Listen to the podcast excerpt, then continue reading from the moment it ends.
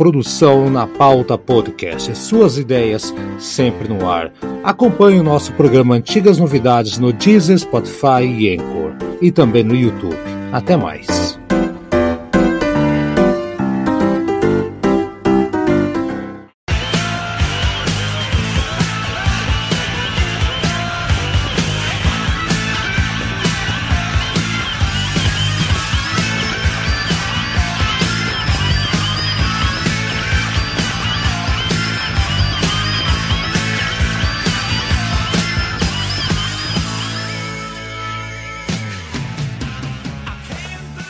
Que loucura fazer uma maratona de Uriah Hip. Chegamos no último disco de estúdio da banda com David Byron nos vocais, mas não é o último programa com o Haroldo Globo na apresentação e com o Aldo nos pitacos e abrilhantando o programa.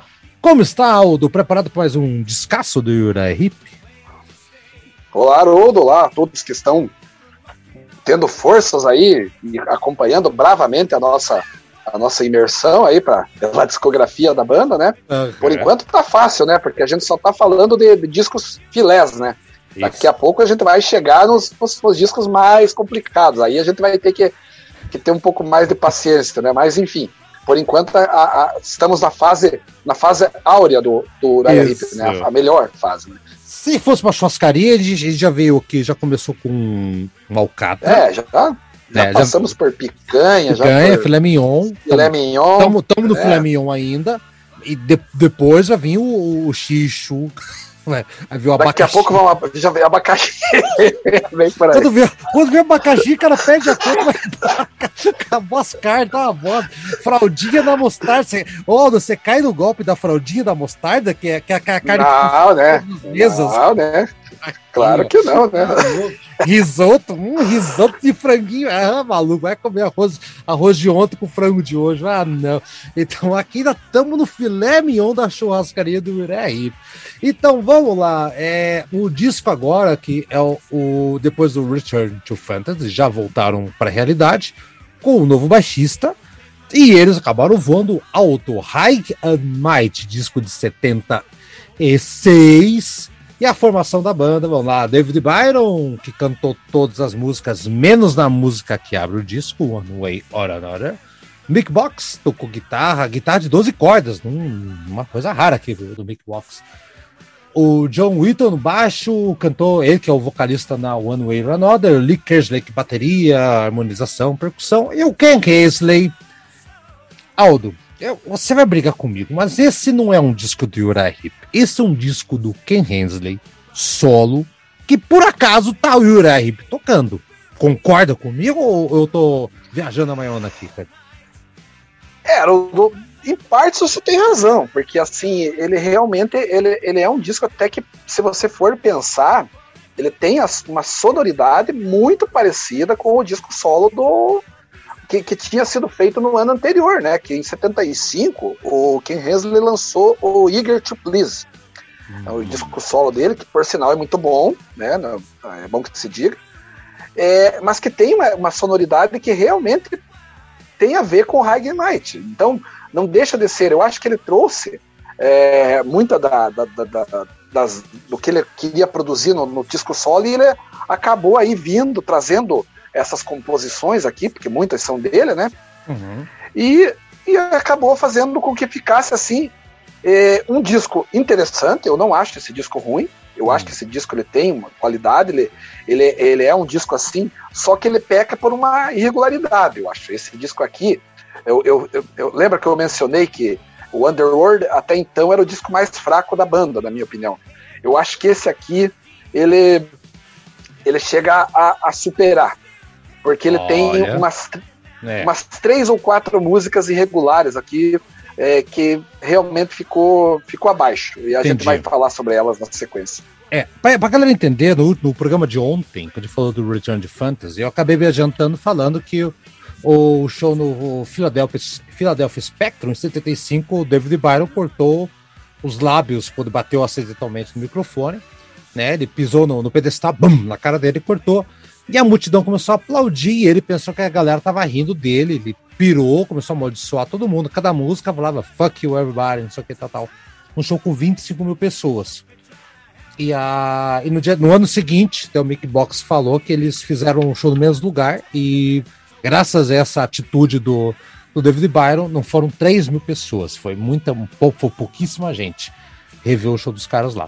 Né? Então, já estava ali uma, uma situação meio constrangedora. Teve até um show que ele acabou caindo, o David Byron acabou caindo no, no, no fosso da, da, de um teatro, Aldo, e cantou três músicas lá dentro, bêbado. E, e, tipo, que bizarra, que coisa bizarra é essa, né? Como assim? Cadê o cara? Tá cantando ali dentro. Então tava uma situação muito para lá de Bagdá. Lembrando que você falou que o Ken Hayes estava com disco solo, né? Tinha feito disco solo. O David Byron também. É, perguntaram até pro Ken Hayes, e daí essa história? E o Ken Hayes falou: olha, David Byron estava com o disco solo, ficou encantado com o que ele fez lá, ele estava só pensando no disco solo. E isso é verdade, Aldo. Ele só pensou no Take No Prisoners, do ano anterior. Inclusive, os caras do Rap tocaram, participaram, tal, tal, tal. E o Ken Hazel também fez um disco solo.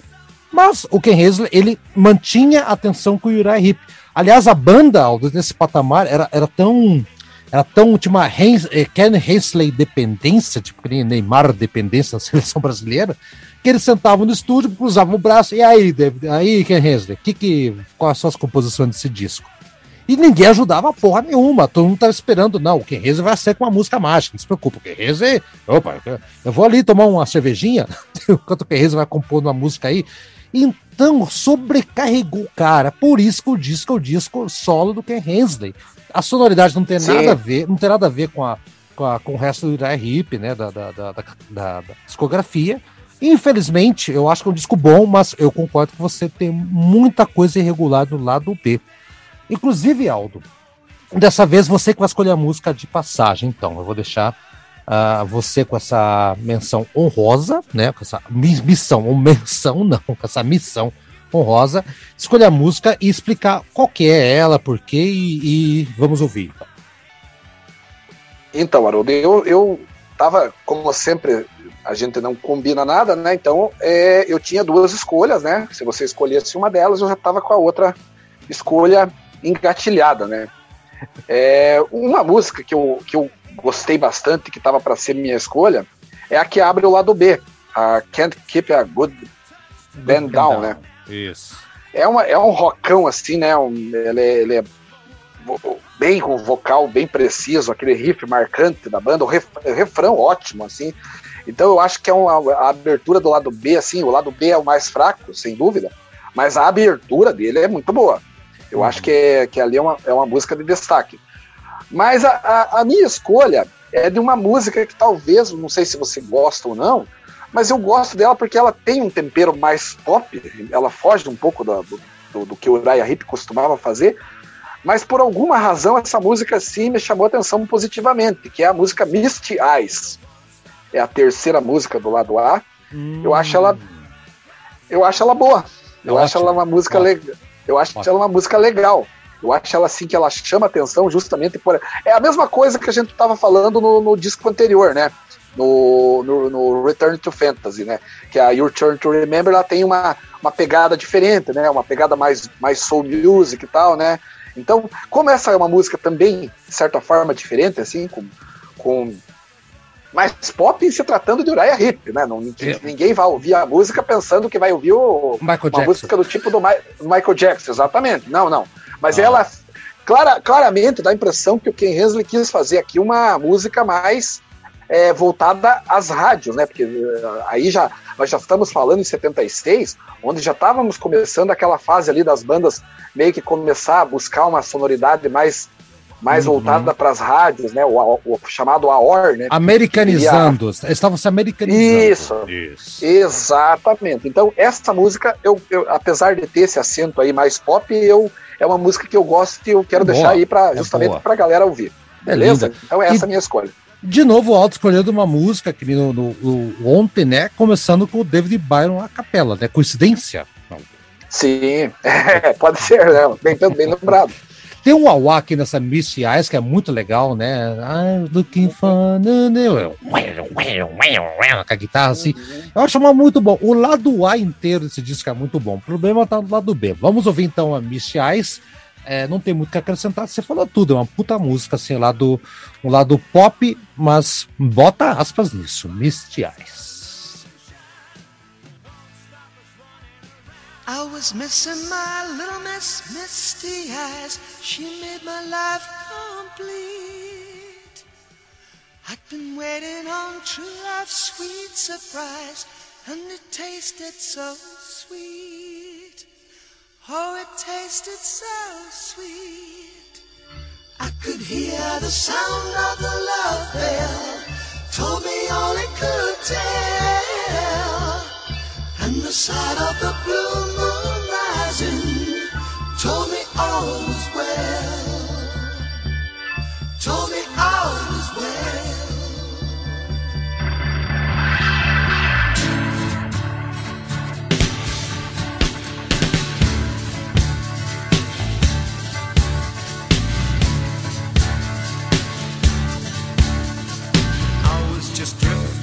as a wind wave.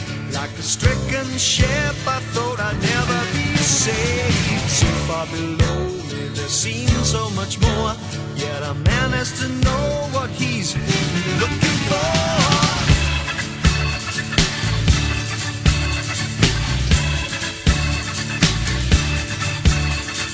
Something unknown kept my life turning around, but I couldn't get near to put my feet on the ground with all that I had. Any man would be glad, but my everything was nothing. So what made me sad? I was missing my little miss, misty eyes. She made my life complete. I was waiting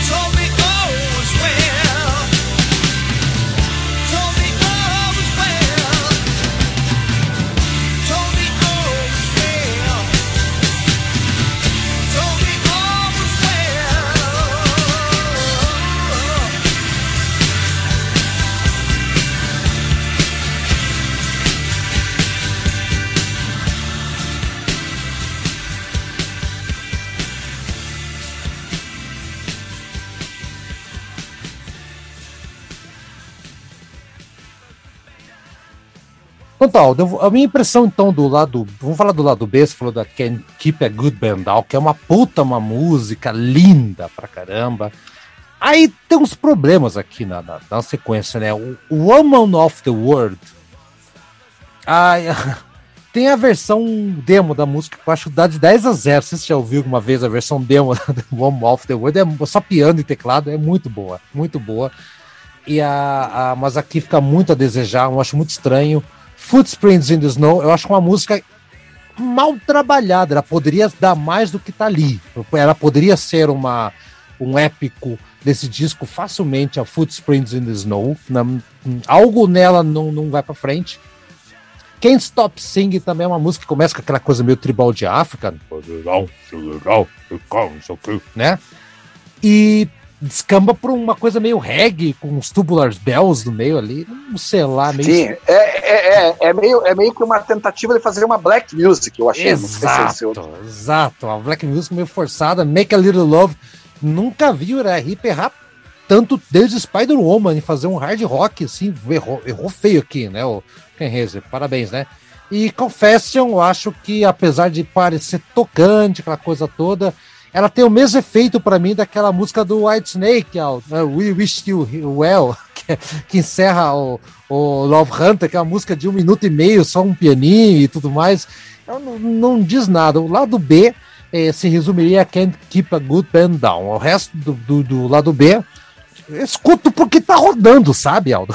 Não é por nada, não tá lá. Você, que você acha lá do B? Acho que realmente foi melancólico ali, na, na, tua visão também, ou você passa paninho aí? Foi, Haroldo. Sabe por quê? Porque, veja, a própria Confession, vou começar de trás para frente, ela, ela tem um, problema, na minha, na minha opinião, que parece assim que, justamente por ser a última música do lado B, ela soa como, como um requiem ali da. Uma despedida do David Byron, né? Da impressão que, que justamente por ser uma balada, ela tem um aspecto mais triste, assim, né? Hum. É, dá a impressão que ele está dizendo adeus mesmo. E além da, da música não ser uma, uma, uma composição inspirada. Eu acho hum, que ela, longe. ela deixa a desejar. Então ela tem esse tom, assim, esse tom amargo de, de despedida que na época nenhum fã é, imaginava, né? Porque to, todo mundo que foi ouvir o disco não, não, não sacou que era, é, era o último álbum da, da banda com aquela formação. Nem, na, naquela época, quando as, as informações não chegavam com tanta velocidade, né? É, o fã só foi saber que que, que, houve, que o David Byron havia sido é, despedido da banda, né? É, com, com quando saiu o, o, próximo, né? Então é isso, isso trouxe essa, essa, essa sensação que hoje a gente tem, né, de escutar essa música como se fosse a, a uma triste, é, o triste fim de uma era, né? E, e as outras músicas aqui, eu acho que a, talvez a Make a Little Love ah. Ainda dá pra. Talvez, Haroldo, mas eu ah, acho que ainda. Sei lá. Não, não, realmente. Agora, essas três anteriores, é, puta merda, é, é complicado. Principalmente a Can't Stop Singing é deprimente. É ruim, ela, né? ela não. Ela é, é muito ruim. Então, é, aí vem aquilo que você falou no início. Esse, esse álbum parece que o Ken Hensley quis fazer uma, uma colcha de retalhos, né? Marcada por pop, por uma tentativa de, de, de, de soar, é, de deixar a banda um pouco mais musical, só que deu com, com os burros d'água, porque não, não foi feliz. Não foi nada. Então, e o lado A, ao contrário, eu acho um lado A muito bom, perfeito. Muito bom. Muito bom. Weeping Silence para mim é uma balada espetacular, nível alto, tá? Uh, One Way or Another, tá, tá, o John Witton cantando, cara, que luxo. Que luxo. Porra, canta, canta pra caralho, né? Canta Ele é um destaque, assim. É, eu acho uma música empolgante. Eu tô em dúvida entre One Way or Another e Midnight, que para mim é o grande épico desse disco aqui. Eu acho o Midnight com os teclados mais inspirados. O David Byron aqui, ele, o, a última música ele cantou pra valer com. com, com... Olha, é, eu não sei se eu homenageei o David Byron ou o John Wheaton agora aqui, que é o único disco. É, o John, os dois saíram é, da, da coisa. Né? A, a, a, Midnight tem aqui uma, uma levada de bateria também insana, que o Lickers Lake aquilo é desce Nossa, a mão mesmo. Tá louco, né, cara? Pelo amor de Deus. Então, Aldo, então é, é, difícil. É difícil. Oh, peraí, diz o número de 1 a 10. Vai lá, 1 a 10.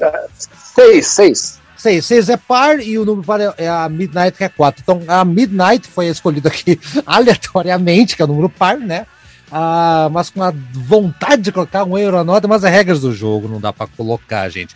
David Byron então se despede da banda, realmente estava insuportável, não a, a convivência estava muito triste, né, né, né Aldo? O cara não cantou numa música, tiraram ele assim, ele não, não tava preocupado com a carreira solo. Ele acabou criando uma banda chamada Rogue Diamonds, né, a Rogue Diamonds, uma coisa assim Gravou um disco lá que é bom até, já escutei. E acabou falecendo em 85. E o John Witton saiu também uma semana depois que saiu o nosso glorioso grande vocalista David Byron. E ele acabou faleceu faz muito recentemente, né? tocou Deus do mundo, tocou tudo que é lugar, o David o, o John Witton, né? John Witton. Uma excelente banda.